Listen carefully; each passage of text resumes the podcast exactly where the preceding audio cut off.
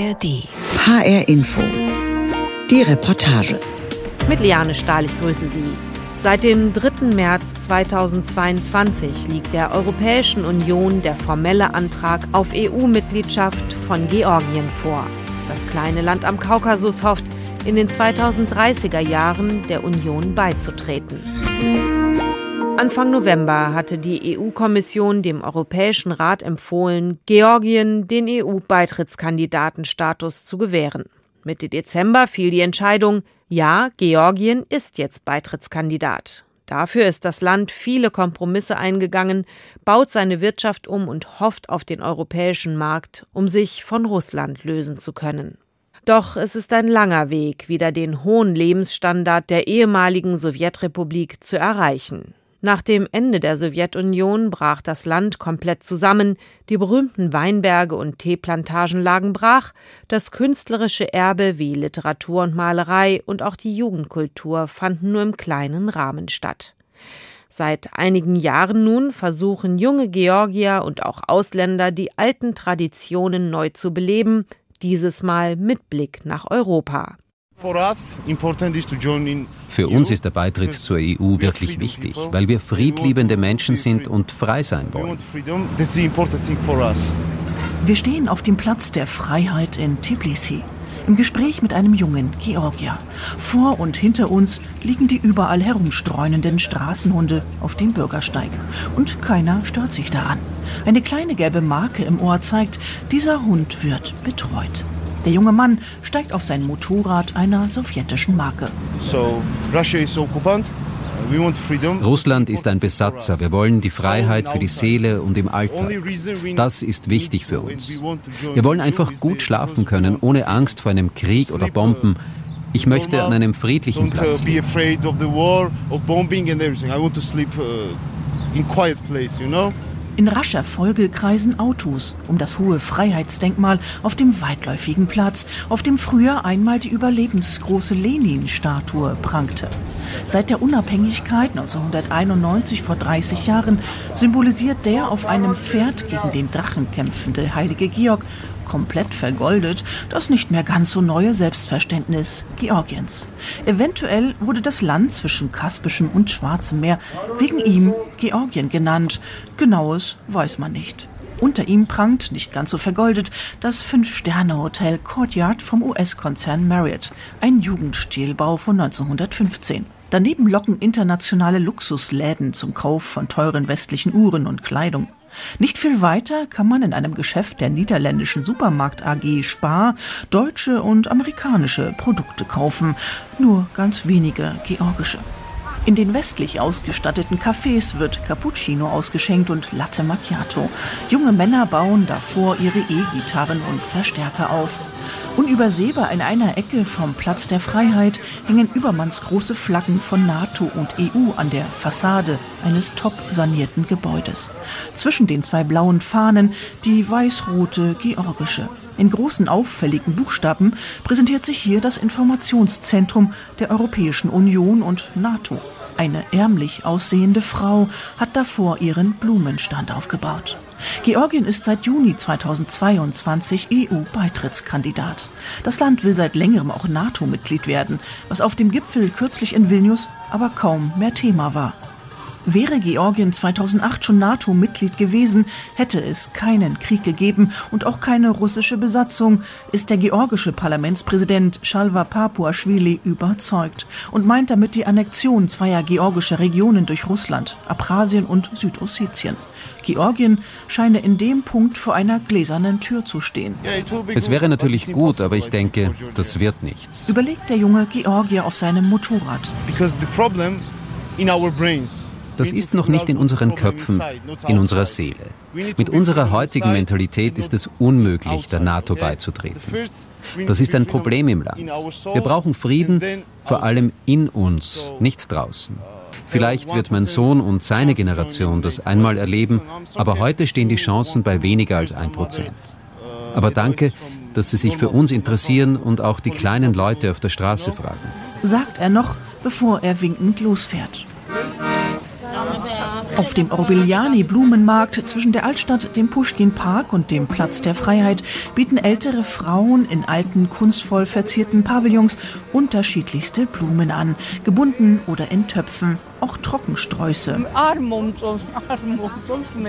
Nein, dazu wolle sie lieber nichts sagen, meint eine der Frauen in bunter Kittelschürze. EU und NATO, da mische sie sich nicht ein. Drei ältere Männer haben sehr wohl eine Meinung. Der älteste von ihnen ist 65. Sie alle haben die Sowjetzeit miterlebt. Wissen Sie, in der Sowjetunion ging es uns gut. Ich hatte Arbeit. Es war alles geregelt. Es gab Konventionen, an die sich alle gehalten haben. Die Kinder respektierten die Älteren. Heute, wenn ich mich umschaue, rauchen die jungen Leute auf der Straße. Einige von ihnen sind wirklich komisch gekleidet und ganz oft sehr unhöflich. Ich kenne die EU nicht, habe dort nie gelebt und weiß auch nicht, welche Regeln dort gelten. Aber das, was ich hier sehe in Tbilisi, das gefällt mir gar nicht. Diese Argumente hört man von der älteren Bevölkerung Georgiens oft. In der damaligen Sowjetrepublik wie in der gesamten Sowjetunion gab es praktisch für jeden einen Arbeitsplatz. Das änderte sich drastisch in den vergangenen 30 Jahren. Kurz nach der Unabhängigkeit 1991 lag die Arbeitslosenquote noch bei 2 Prozent, ehe sie bis 2009 auf über 20 Prozent anstieg. Heute ist jeder Zehnte arbeitslos, laut Statista. Der Bekannte des skeptischen Mannes wägt ab und sieht die Situation etwas anders. Ich sehe unsere Zukunft definitiv in der EU. Aber schauen Sie, das sind auch so viele verschiedene Länder mit den unterschiedlichsten Traditionen. Man kann ja zur EU gehören. Aber ein Land wie Georgien mit seinen alten Traditionen und seiner Geschichte darf darin nicht untergehen und sollte dann extra geschützt werden. Was ich überhaupt nicht verstehe, warum es so lange dauert. Wir haben schon so viele Forderungen erfüllt. Wir sind längst bereit, aber werden hingehalten. Da kommen doch einige Fragen auf. Tagelange Stromausfälle, kein fließend Wasser, Behördenwirrwarr prägten die 1990er Jahre. Heute ragen in den nördlichen Stadtteilen moderne Hochhäuser auf, geprägt von gläsernen Fassaden und futuristischen Strukturen. Es gibt eine österreichische Brauerei, Paulaner Irish Pubs. Eine gläserne Brücke vom italienischen Architekten Michele De Lucchi über den Quari ist eines der Wahrzeichen der Stadt, initiiert vom früheren Staatspräsidenten Saakashvili. Sein Name ist eng mit der Abschaffung der Korruption und dem Aufbau einer westlichen Demokratie verbunden. Heute sitzt er unter fadenscheinigen Vorwürfen in Georgien im Gefängnis. Seit 2009 ist Georgien mit der Europäischen Union über die östliche Partnerschaft und seit 2014 als Mitglied der sogenannten vertieften und umfassenden Freihandelszone verbunden. Es beteiligt sich außerdem an den EU-Programmen Europäische Nachbarschaftspolitik. Ursprünglich wollte Georgien den formellen Antrag auf EU-Mitgliedschaft im Jahr 2024 stellen, um in den 2030er Jahren der Europäischen Union beizutreten. Aufgrund des russischen Überfalls auf die Ukraine reichte das Land den Antrag bereits im März 2022 ein. Dann die Ablehnung des Kandidatenstatus durch die EU-Kommission. Zwölf Punkte müsste Georgien erfüllen, um erfolgreich zu sein. Dazu gehören Änderungen und Reformen in unterschiedliche Richtungen wie Justizreform, Deoligarchisierung, Bekämpfung der organisierten Kriminalität, Verbesserung der Medienlandschaft, Lösung des Problems der politischen Polarisierung und Berücksichtigung unabhängiger Personen bei der Ernennung eines neuen Bürgerbeauftragten. Laut einem von mehreren NGOs erstellten Dokument hat Georgien von diesen zwölf Punkten lediglich einen vollständig und zwei teilweise erfüllt, während neun Punkte weiterhin problematisch seien. Dieser EU-Beitritt, der zieht sich ewig hin. Deshalb gibt es schon Leute, die das gar nicht mehr wollen. Ich habe die Hoffnung noch nicht aufgegeben, weil ich Georgien als Teil der EU sehe. Unsere Traditionen sind uns ungeheuer wichtig. Die wollen wir nicht aufgeben. Und dann der NATO-Beitritt. Das wäre natürlich schön. Militärische Hilfe von außen ist immer gut. Aber ein großes Aber. Das kann sehr gefährlich werden. Nicht nur für unser Land, sondern auch für die gesamte Kaukasusregion, wenn hier die NATO stationiert ist. Das wäre eine große Provokation und Gefahr für unsere Nachbarländer. Man sollte erst mal schauen, wie sich die Beziehungen zu Europa entwickeln und dann den nächsten Schritt gehen.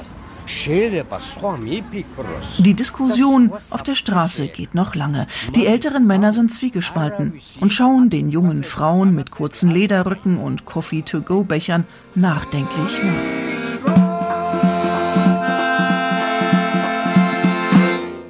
Wie kompliziert das Verhältnis EU-Georgien derzeit ist, zeigt die Zahl der Asylbewerber. 29.079 Menschen sind nach Angaben der UNHCR im Jahr 2022 aus Georgien geflohen und haben einen Asylantrag in anderen Ländern gestellt. Von je 8000 georgischen Staatsbürgern läuft derzeit ein relativ aussichtsloses Asylverfahren in Deutschland und Frankreich. 335 haben einen Antrag in Österreich gestellt auch ein Problem für den EU-Beitritt, weshalb Georgien neben Moldawien in Kürze als sicheres Herkunftsland eingestuft werden soll. Georgien sieht sich derzeit selbst mit Flüchtlingen konfrontiert, ausgerechnet aus Russland. Russisch ist nicht nur auf den Straßen zu hören, sondern auch in den hippen Cafés und Lokalen. Ihre Flucht vor der Zwangseinberufung zum Militär und einem Fronteinsatz in der Ukraine stellt Georgien vor besondere Probleme. Die Mieten und Preise sind gestiegen, weil die Geflüchteten gut ausgebildet und finanziell gut gestellt sind. Georgien ist ein Hauptzielland der russischen Immigration. Es ist das Land, das trotz seiner kleinen Bevölkerung von 3,7 Millionen mehr Russinnen und Russen als jedes andere Land aufgenommen hat. Weit über 100.000 sollen es mittlerweile sein. Es kommen Urlauber, Geschäftsleute, orthodoxe Priester, Spione und viele, die aus Russland fliehen. Russische Immigrantinnen und Immigranten haben im vergangenen Jahr in der georgischen Hauptstadt Tbilisi nun ein Kulturzentrum eröffnet. Eine Zuflucht für die Heimatlosen oder doch etwas ganz anderes? Ein praktischer Grund für russische Bürger. Im Mai wurde der zivile Flugverkehr zwischen Georgien und Russland wieder aufgenommen, einseitig beschlossen von Russland, akzeptiert von Georgien unter Protest der EU. Georgische Bürger können seitdem wieder ohne Visum ins Nachbarland Russland reisen. In Georgien kommt das nicht gut an. Präsidentin Salome Surabischwili bezeichnet den Schritt als Provokation. Nichts von dem sei willkommen, solange Russland ein Aggressor sei. Diese Geste seitens der Besatzer sei unangebracht und unerwünscht, so die Präsidentin. Einem endgültigen Bruch mit Russland geht man jedoch aus dem Weg und hofft damit, weitere Provokationen Russlands zu vermeiden. In den Straßen der Hauptstadt, aber auch auf dem Land hört man auch ukrainisch. Dieser geflüchtete junge Mann hilft auf einer Walnussplantage aus. Wie Sie hören, rede ich ja Russisch. Das heißt, ich lehne nicht alle Russen ab. Das hängt immer von deren Meinung und Einstellung zum Krieg ab. Putin ist ein Aggressor, das ist klar. Das sehen auch viele Russen so. Davon hängt ab, ob ich zu ihnen Kontakt habe. Meine Familie ist aus Mariupol geflohen. Das war sehr gefährlich. Erst aus der Ukraine nach Russland, dann von Russland nach Georgien mit meiner Frau und einem kleinen Kind. Vier Tage nur im Auto. Jetzt leben wir hier. Die meisten Georgier und Georgierinnen sprechen nicht gern öffentlich über ihre Meinung zu Russland und wenn, dann nur anonym. Wie diese Mitarbeiterin einer ländlichen Produktionsfirma in Westgeorgien, nicht weit von der russisch besetzten Region Abchasien entfernt. Natürlich können wir die Situation ändern, indem wir zuallererst einmal ganz klar gegenüber Russland unsere Einstellung kommunizieren, dass wir gleichwertige Partner sind. Russland können wir nun mal eben nicht von unseren Grenzen vertreiben, aber natürlich möchten wir die Gebiete zurück, die zu Georgien gehören. Wenn wir über Wirtschaftsbeziehungen reden, die werden ohne Frage existieren.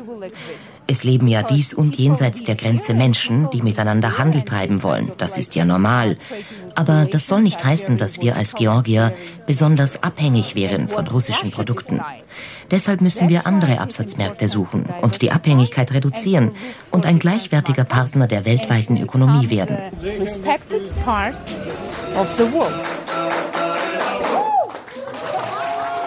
Die Suche nach neuen Absatzmärkten in Georgien geht vor allem in Richtung Westen, Richtung Europäische Union.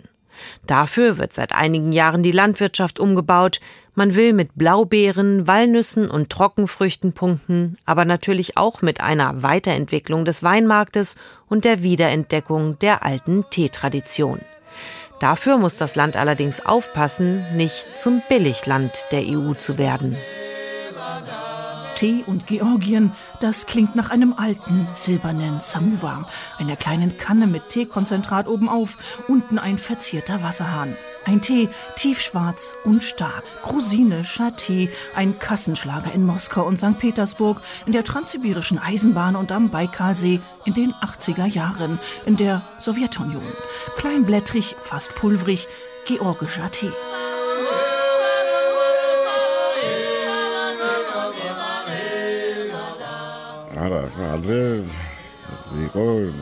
Wissen Sie, in der Sowjetunion gab es nur Massenproduktion. Es ging immer nur um Quantität. Qualität spielte keine Rolle. Wir mussten immer das Planziel erreichen, das von Moskau vorgegeben wurde. Heute haben wir die Möglichkeit, uns auf richtig gute Tees zu konzentrieren und ein Revival der traditionellen Teeproduktion des 19. Jahrhunderts zu erreichen. Ich war damals immer gegen minderwertigen Tee. Sie können mir glauben, wie froh ich bin, dass sich das alles verändert hat und wir endlich richtig gute Tees machen können. Der Weg zu den Teeplantagen bei Osorgeti in der südgeorgischen Region Guria ist holprig. Kühe stehen auf der Straße, Hunde laufen umher. Hinter den letzten hohen Bäumen erstreckt sich plötzlich bis zum Horizont das helle Grün der geduckten Teepflanzen.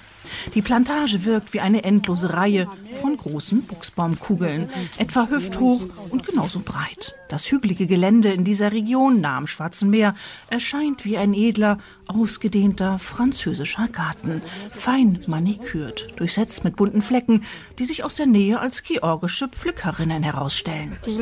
Seit 9 Uhr pflücken wir hier heute auf der Plantage.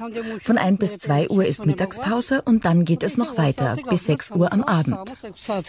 Mit schnellen Handgriffen prüft die ältere Frau mit dem gegerbten Gesicht die jungen Spitzen eines Teestrauchs, nimmt ihn zwischen zwei Finger und pflückt die obersten drei Blättchen ab. Nur die obersten drei jüngsten. In Griffweite liegt ein runder Bastkorb, in dem in rascher Folge die Teespitzen landen. Es sind alles Frauen aus dem nahen Dorf, die hier jeden Tag prüfend durch die Reihen gehen, vor Sonne und Regen geschützt durch breite Strohhüte, die ein wenig an asiatische Reisstrohhüte erinnern. Vor 20 Jahren bin ich das erste Mal durch eine Teeplantage hier in der Region gelaufen und habe mir abgeschaut, wie man Tee richtig erntet. Auf diesem Feld bin ich jetzt seit fünf Jahren. Erzählt ein Stück weiter eine andere Frau. Umgerechnet rund 300 Euro pro Monat ergibt die Arbeit auf den Teeplantagen. Das sei nicht viel, meinen die Frauen, aber besser als gar keine Arbeit. Früher habe sie als Wissenschaftlerin im staatlichen Teeforschungsinstitut in Guria gearbeitet. Dort wurde sie nach der Wende entlassen. Die Arbeit gehe ihnen gut von der Hand, man sei draußen an der Luft. Außerdem werden die Teebüsche nur je nach Wachstum beerntet, alle ein, zwei Wochen und immer nur die feinen, jüngsten Spitzen.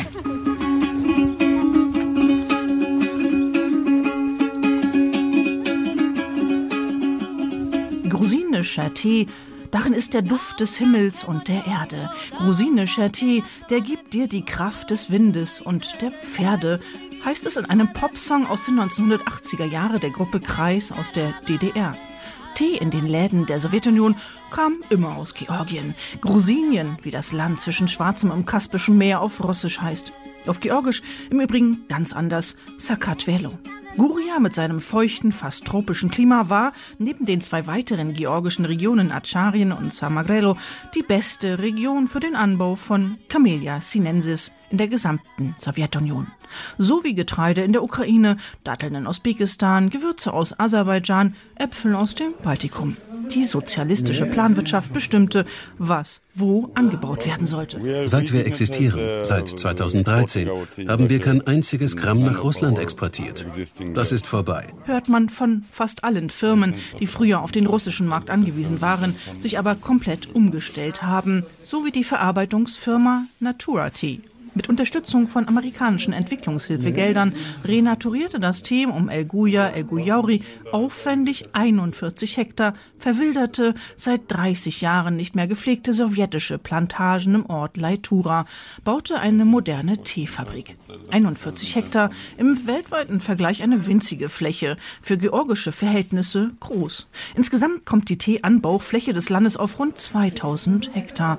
Zu Sowjetzeiten wuchs ein Vielfaches davon von in Westgeorgien, aber nach der Unabhängigkeit lag der Fokus der Politik woanders. Dass die alten Teeplantagen trotzdem noch existieren, zugewuchert, verwildert und ungepflegt, erstaunt. Was oft unbekannt ist, Teepflanzen können bis zu 140 Jahre alt werden. Sie sind erstaunlich zäh. Und ähnlich wie beim Wein steigt die Qualität der Ernte, je älter die Pflanzen sind. Unser Ziel ist Europa. Der europäische Markt bietet und verlangt eine höhere Qualität als der Nachbar. Außerdem hat Russland in den letzten 30 Jahren drei Kriege gegen uns geführt. Warum sollen wir mit denen handeln? Unsere europäischen Freunde trinken unseren Tee.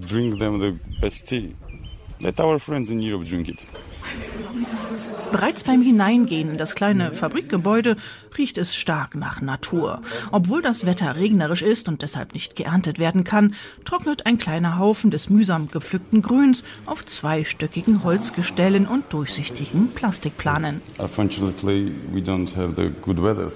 Zurzeit ist das Wetter leider nicht so gut. Dann kann nicht geerntet werden. Es ist ja alles Handarbeit. Hier im ersten Raum dehydrieren wir die Blätter, etwa zwei Tage lang. Normalerweise dauert die Ernte von Mai bis Ende September, manchmal auch Oktober, je nach Witterung. Was ganz wichtig ist, ist die Lage der Plantagen. Der Transport der frischen Blätter zur Weiterverarbeitung hier in der Fabrik darf höchstens 30 Minuten dauern. Die meisten Plantagen liegen etwa 15 bis 20 Minuten entfernt.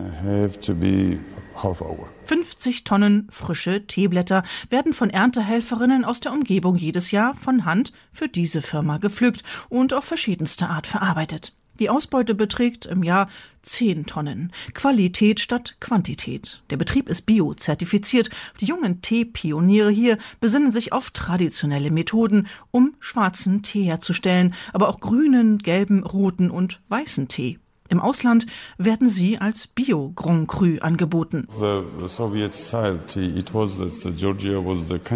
Früher zu Sowjetzeiten musste Georgien das riesige Land vom Baltikum bis Vladivostok nahezu allein mit Tee beliefern. Das wollen wir heute überhaupt nicht mehr. Früher wurde der ganze Busch geerntet. Der schwarze Tee bestand aus winzigem Granulat. Heute nehmen wir nur die obersten drei Blättchen.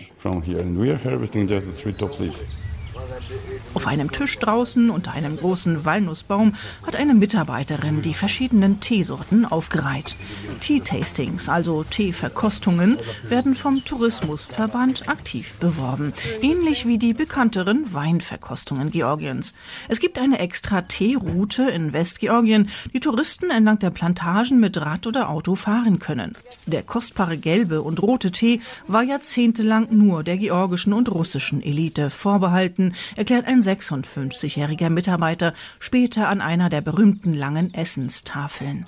Politiker wie Eduard Shevardnadze, sowjetischer Außenminister unter Gorbatschow und später Staatspräsident Georgiens, schätzten die besonderen Teesorten, boten sie Staatsgästen an, der Bevölkerung wurden sie vorenthalten. Entwickelt wurden diese Raritäten im damals weltweit geschätzten sowjetischen Forschungsinstitut für Tee und subtropische Kulturen von Anna Soili. 1930 gegründet, übernahm nach der Unabhängigkeit ein privater Investor das Haus. Die Bedeutung des eines wichtigsten Forschungsinstituts der Sowjetunion zum Thema Tee, das eng mit Experten aus China, Indien oder Europa zusammenarbeitete, geht heute gen Null. So, the first point was, uh